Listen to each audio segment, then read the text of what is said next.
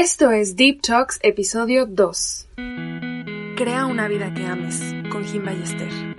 Bienvenido a Crea una vida que ames. Soy tu host Jim y estoy aquí para recordarte que sí puedes crear una vida que ames. Este es tu podcast en el que platicamos con líderes de tus temas favoritos, hablamos de verdades que necesitas escuchar y te acerco las herramientas para que cumplas tus metas. Te ayudo a que logres motivarte, alcances tu bienestar y desarrollo personal, para que puedas crear una vida que ames.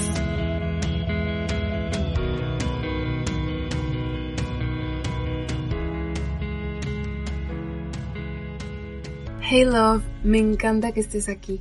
Estoy muy agradecida que podamos pasar un rato juntos y que podamos platicar de estos temas que a veces es importante que nos lo digan, porque hasta que no lo escuchamos no nos damos cuenta. Y hoy justamente es el tema de poner límites. Y siempre escuchamos, cuidado con lo que toleras porque le estás enseñando a la gente cómo tratarte. Pero hasta hace poco fue cuando realmente me di cuenta lo importante que es esto. Porque es fácil que nos lo digan, pero en la práctica a mí en la vida me preocupaba muchísimo que los demás no se enojaran. No me gustaba decir que no porque sentía que era como ser mala onda o mala amiga. Me gustaba que todos estuvieran felices, pues por no generar conflicto. Pero esto me llevaba a encontrarme en situaciones en las que ponía a los demás sobre mí, sobre mis intereses y mis prioridades. Me llevaba a forzarla. Aquí en México decimos forzarla cuando no quieres o no tienes ganas, pero igual lo haces porque te dicen o porque te presionan o para que no se enojen. Y pues me llevaba a ponerme hasta el último. Y claro, esto te lleva a relaciones o amistades abusivas o manipuladoras, y definitivamente a la larga esto afecta nuestra salud mental y nuestro bienestar. Justamente por esto, cuando me di cuenta de que a pesar de que yo sí sabía la importancia de los límites, pero seguía haciendo estos patrones y no me hacían bien, pues quise platicar de esto en este episodio. Si te identificas con algo de esto que te acabo de contar, lo que te platicaré hoy te va a ayudar muchísimo. Así que si tienes papel y pluma a la mano o en las notas de tu celular o computadora, anota lo que te parezca más importante para que puedas ponerlo en práctica. Y antes que todo, quiero que tengas como recordatorio estas tres cosas. Darnos cuenta es el primer paso para el cambio. Cambiar nuestro comportamiento conlleva un proceso, no sucede de la noche a la mañana. Y tres, a veces en este proceso habrá gente que se aleje y otros que lleguen, y está bien, es parte del cambio. A veces la gente está tan acostumbrada a que seamos de una manera que al ver que cambiamos nuestros límites preferirán alejarse. Pero recuerda, las relaciones que respetan estos límites y te valoran a ti como persona, no por lo que obtienen de ti, aprenderán a adaptarse. Aquí es cuando tú tienes que tener tus valores y tus metas claras para no ceder ante el chantaje emocional. Y ahora sí, podrás preguntarte, Jim, pero ¿por qué poner límites si quiero tener a todos felices? A ver, lo más importante es que lo seas tú, que tú seas feliz, que te sientas bien con las relaciones que estableces, con el mundo y contigo mismo, y que exista un respeto en estas. Porque a ver, si no le enseñas a los demás qué aceptas y qué no aceptas, pues existe esta libertad de hacer y decir lo que quieran. No poner límites es como decir, a ver, tú trátame como quieras, yo igual lo voy a aceptar, aquí voy a andar. Y luego nos quejamos del comportamiento del otro. Es que él hizo, es que él me dijo, es que no hizo, es que no me dijo, sin darnos cuenta que muchas veces nosotros también estamos repitiendo un comportamiento y estamos permitiendo que esto siga sucediendo, ¿ok? No podemos controlar lo que los demás hagan o piensen. De lo único que tienes control es de ti, de lo que haces y de cómo reaccionas. Qué importante es hacer esta pausa y pensar acerca de estas situaciones. Es más, date este tiempo para pensarlo. ¿Cómo te sientes con las relaciones que tienes en este momento? ¿Cómo te sientes con tus amigos? ¿Cómo te sientes con tu familia? ¿Con la relación contigo mismo? ¿Te sientes libre de ser o contar lo que quieras? ¿O te sientes culpable por no contestar mensajes, llamadas o por no prestarles toda tu atención todo el tiempo? ¿Cómo es la comunicación en estas relaciones? Puedes contarles lo que te molesta sin pelear. Si no está funcionando algo, ¿lo pueden platicar? ¿Respetan tus decisiones? Si necesitas, ponle pausa y piensa en esto. Y ahora, ya que hemos platicado acerca de por qué es importante poner límites y ya que tienes una noción de cómo te sientes con tu situación, pues es importante saber cuáles son tus límites, porque probablemente nunca te has puesto a pensarlo.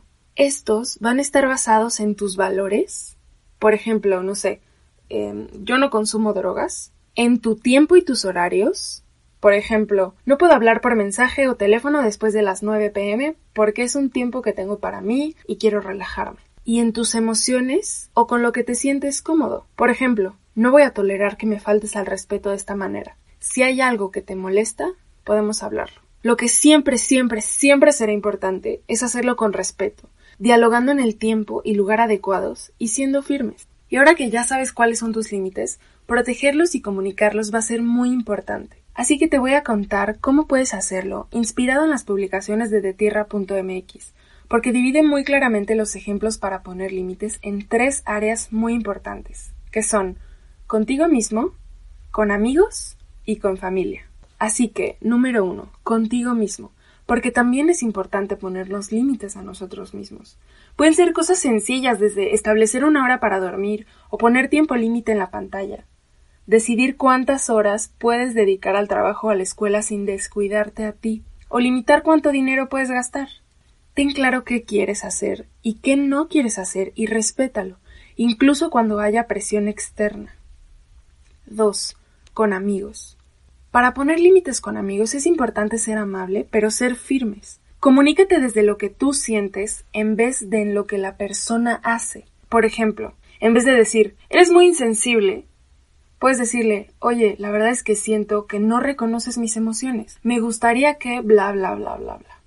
O puedes usar frases como, si hay algo que te molesta, podemos hablarlo, no me faltes al respeto así. O, hoy no podré, pero podemos organizarlo para el fin de semana. Igual muchísimas gracias por considerarme. O, no contesto mensajes todo el día porque tengo cosas que hacer. Por eso a veces me tardo, no es personal.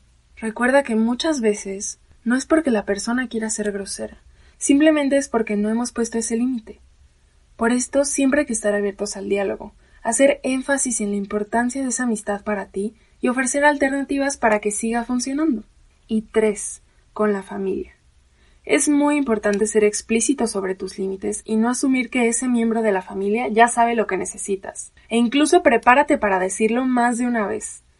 Y hay que ser muy claros y respetuosos, pues el objetivo de clarificar nuestros límites siempre será nuestro bienestar, y consecuentemente se fortalecerá la relación. Puede servirte primero buscar un lugar tranquilo para hablar con ese familiar y comunicarle cómo te hace sentir, cómo te hace sentir que se comporte de esa forma, y hacerle saber tus límites y una alternativa de cómo actuar ante estas situaciones.